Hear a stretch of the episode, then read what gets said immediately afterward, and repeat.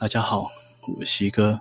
大家知道苗栗是台湾很特殊的地方，这里有丰富的文化，还有特殊的地方文化。苗栗也曾经被伯恩酸是苗栗国。今天西哥要跟大家聊聊苗栗福星山的诡异传说。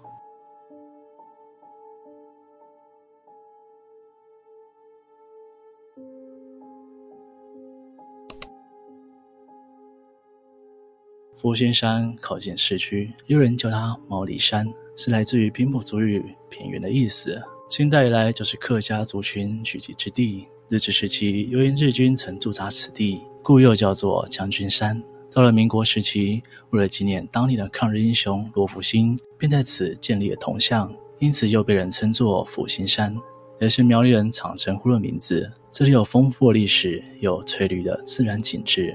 白天是游客踏青郊的好去处，但游客们不知道的是，这里没有人烟的夜晚，或许比白天更热闹呢。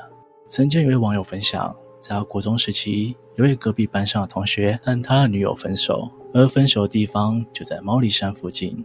被分手后，他的心情很差，便到猫里山上看夜景散心。但是隔天，家人发现他没有回家，到处找也找不到人影，最后只好报警。警方对过附近的监视器，发现这位同学最后被拍到的身影是在猫里山上的篮球场附近，但线索却断在了这里。随着时间慢慢的过去，警方甚至连一点衣物碎片都没有找到，就像是人间蒸发了一般，消失得无影无踪。而诡异的是，同学失踪后约两三年，据说他当时分手的女朋友生活开始过得乱七八糟，还惹了不小的麻烦。最后被人寻仇，在毛里山上失去了生命。毛里山上还有一座森林公园，环境清幽，还有许多设施，像是儿童游乐区、步道凉亭等。旁边还有一条拥有百年历史的公维旭隧道。不过，不知为何，公园附近却曾发生过不少起上吊自尽的事件。而令人不得不多想的是，案发的种种巧合。公园设有一座篮球场，旁边是停车场，四周围绕着几棵大树。而停车场的出口是一间老旧厕所，窗户设计成奇怪的圆形，而进去上过厕所的人，即使是夏天，仍会觉得这里特别阴凉。但是现在，这间老旧厕所却已经被封锁起来。据传，有人在这间老旧厕所里上吊自杀，而且过了一阵子，又有人进了同一间厕所上吊。离奇的是，这两个上吊人。竟然穿着非常相似的服装。曾有网友分享，某年他的表姐和他三位朋友一起相约出去玩。几个女生正当二三岁的青春年华，都是从小一起长大的深厚情谊。但不知道为什么，突然安排一个行程，其中一天晚上要去猫里山烤肉。当晚四个人开车上山，就停在篮球场旁边的停车场。下车之后，却发现这附近照明非常不足，只有几盏灯而已。只好打消烤肉的念头，决定随便坐在一棵树下，大家席地而坐，借着停车场路灯的光线，一边喝着啤酒，一边聊天。只是聊到一半时，表姐突然觉得背后好像有什么视线正在盯着他们看，但一旁的朋友们似乎好像都没有什么反应。表姐只好把心中的疑惑给吞了回去。喝了几杯啤酒后，其中一位朋友说想要上个厕所，正要起身走上停车场旁的厕所时，表姐不敢透露她刚刚感受到的那个视线，只好说晚上怕遇到怪人，其中一人也陪你去吧。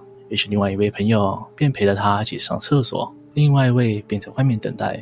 只是过了许久，他始终都没有出来。于是外面的人越来越没耐性，走进厕所对着门大喊：“你怎么可以上这么久啊？”但门内却没有任何声音和回应，只听得到厕所门把在转动而咔啦咔啦的声音。因为他在里面大吼。可能不太想说话吧，便自己走到了厕所外面。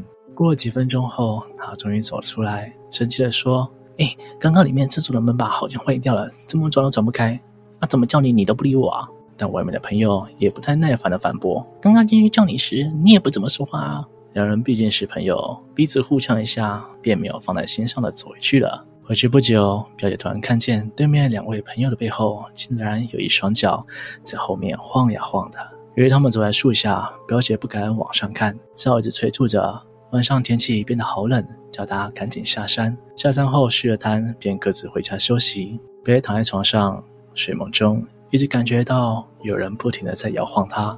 稍微睁开眼睛，却发现自己怎么一动也不能动。但眼前竟然是方才那双飘在半空的脚。原来是一个女子飘在半空中，下巴往上仰，凹成诡异的角度，眼神充满怨恨，恶狠狠地盯着表姐：“为什么不救我？明明就已经看到我了，不是吗？”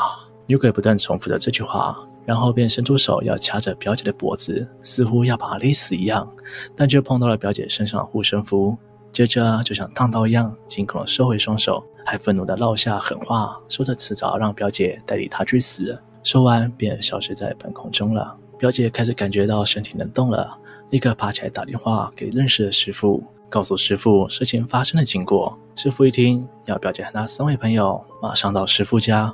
一进师傅家门，便看见师傅已经穿好了道服，正准备带着四个女生到山上的那棵树下，与女鬼沟通仪式开始了。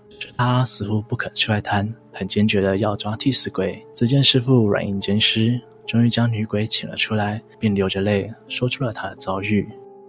女鬼生前有位非常心爱的男友，曾经为了她翘家，甚至休学。她原本是大家心目中的乖孩子，但却为了男友做出很多牺牲。结果男友最后还是劈腿，并要和她分手。当时的她和表姐他们一样，正巧就是二十三岁。都一样是青春年华，但他却只能选择到这一棵大树下上吊自杀。女鬼含着泪，愤恨地说着：“我死前好痛苦，我后悔了，我不想死了。但那时候大半夜的，根本没有人要来救我，而我现在每天还要在那里不停的重复自杀，好痛苦。”说完便瞪大双眼，咬牙切齿的继续说着：“但现在那对狗男女却还是那么的开心又幸福，我不甘心，我好嫉妒。”我也想要重来一次，我的二十三岁。师父无奈告诉他，自己选择的路要自己负责，不可以找人帮你承受。规劝了很久之后，女鬼才愿意放过他们。表姐一行人终于逃过一劫，但事后也烧了不少纸钱给这位女鬼。然而，这女鬼是否和旁边公厕上吊事件有关，又或是受到磁场牵引，选择了在此处上吊，似乎也无从考证起。由于上吊时间频传。最后只好封锁住旧厕所，并在旁边又多盖了一间新的厕所，形成了距离不到一分钟脚程就有两间厕所的奇景。其实不只是公厕，茂里山上有许多凉亭，有好几座都有传出过上吊事件。这些地方都是许多人早上运动会经过的，因此警方比较能接获通报，尽早将往生者卸下。久而久之，老一辈的都会要求小孩晚上不要上山。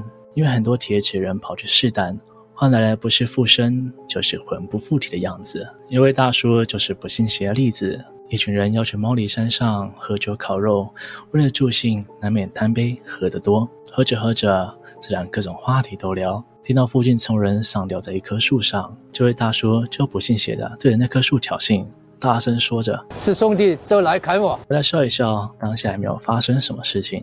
但后来这位大叔回家，每天早上起来都腰酸背痛，甚至四肢出现了不明的伤口，衣服还总是脏兮兮的。大叔不明所以，一问家人，家人却说：“啊，你自己深夜跑去哪里？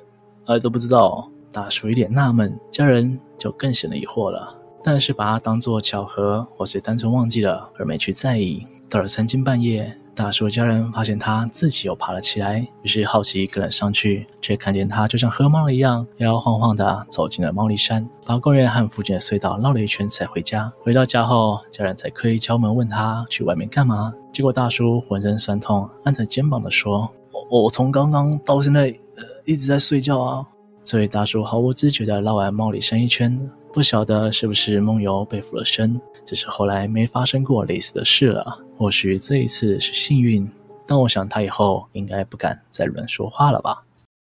今天的故事就分享到这里，各位有听过其他苗栗的故事吗？欢迎在留言区跟我分享哦。如果喜欢我的频道，也别忘了帮我按赞、订阅、分享，并且开启小铃铛，才会做我最新上片的通知哦。我是西哥，我们下次见。